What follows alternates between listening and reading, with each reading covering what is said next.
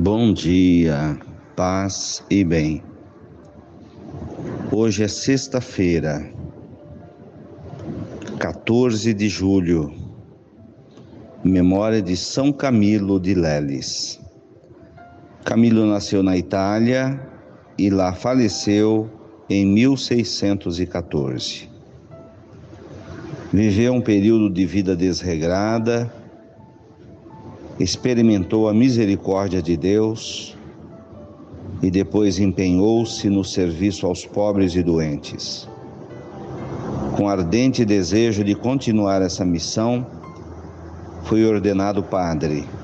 Fundou a Ordem dos Ministros dos Enfermos, conhecidos como camilianos.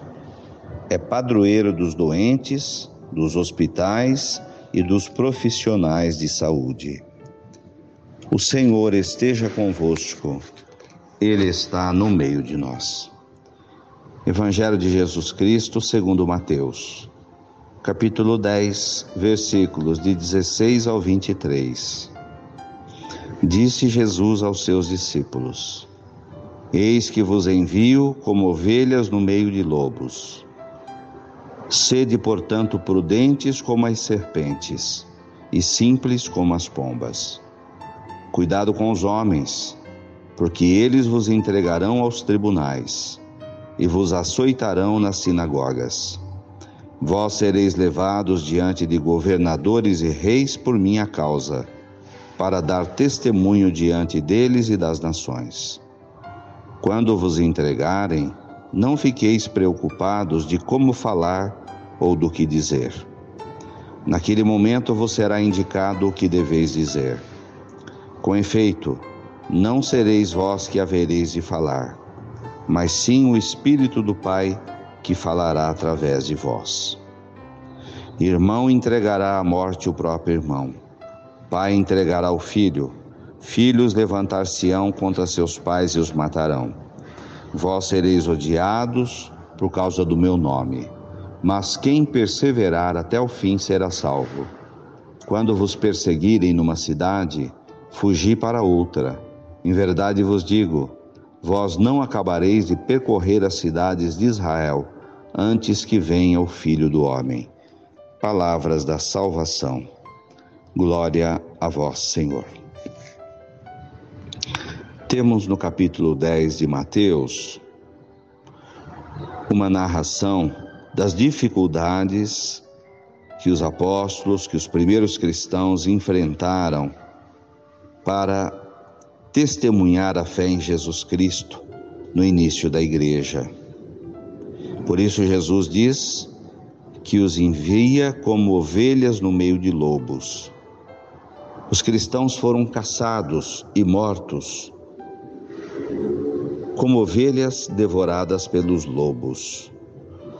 Os lobos eram seus perseguidores, o Império Romano, os sacerdotes do templo. E Jesus orientava seus apóstolos, seus discípulos, para que mantivessem a simplicidade de vida, mas, no entanto, fossem prudentes como as serpentes, porque eles precisariam enfrentar aquela perseguição com sabedoria. E Jesus pediu a eles cuidado, porque eles seriam entregues aos tribunais, seriam açoitados nas sinagogas, nas igrejas judaicas, seriam apresentados aos governadores e aos reis por causa da fé.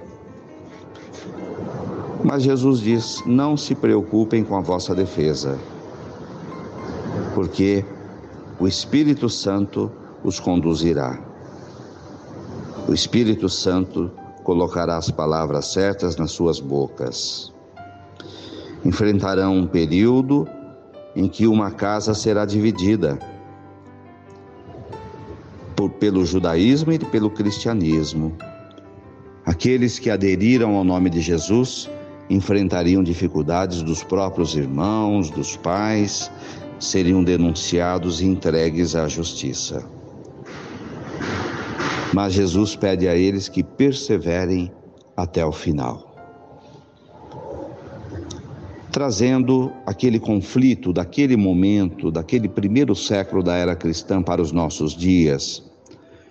Todos nós hoje também enfrentamos dificuldades para manter a nossa fé em Jesus, a fidelidade ao Evangelho, no mundo, numa diversidade de crenças, no mundo pagão, no mundo moderno, em que tudo nos convida a nos, a nos desviarmos da nossa fé.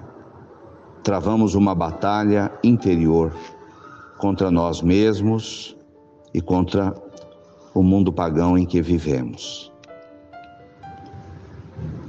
Enxerguemos o exemplo dos primeiros cristãos, que foram fiéis a Jesus e à sua fé, num mundo em que eram perseguidos, presos e mortos. Louvado seja nosso Senhor Jesus Cristo, para sempre seja louvado. Ave Maria, cheia de graças, o Senhor é convosco. Bendita sois vós entre as mulheres. Bendito é o fruto do vosso ventre, Jesus. Santa Maria, Mãe de Deus, rogai por nós, pecadores, agora e na hora de nossa morte. Amém.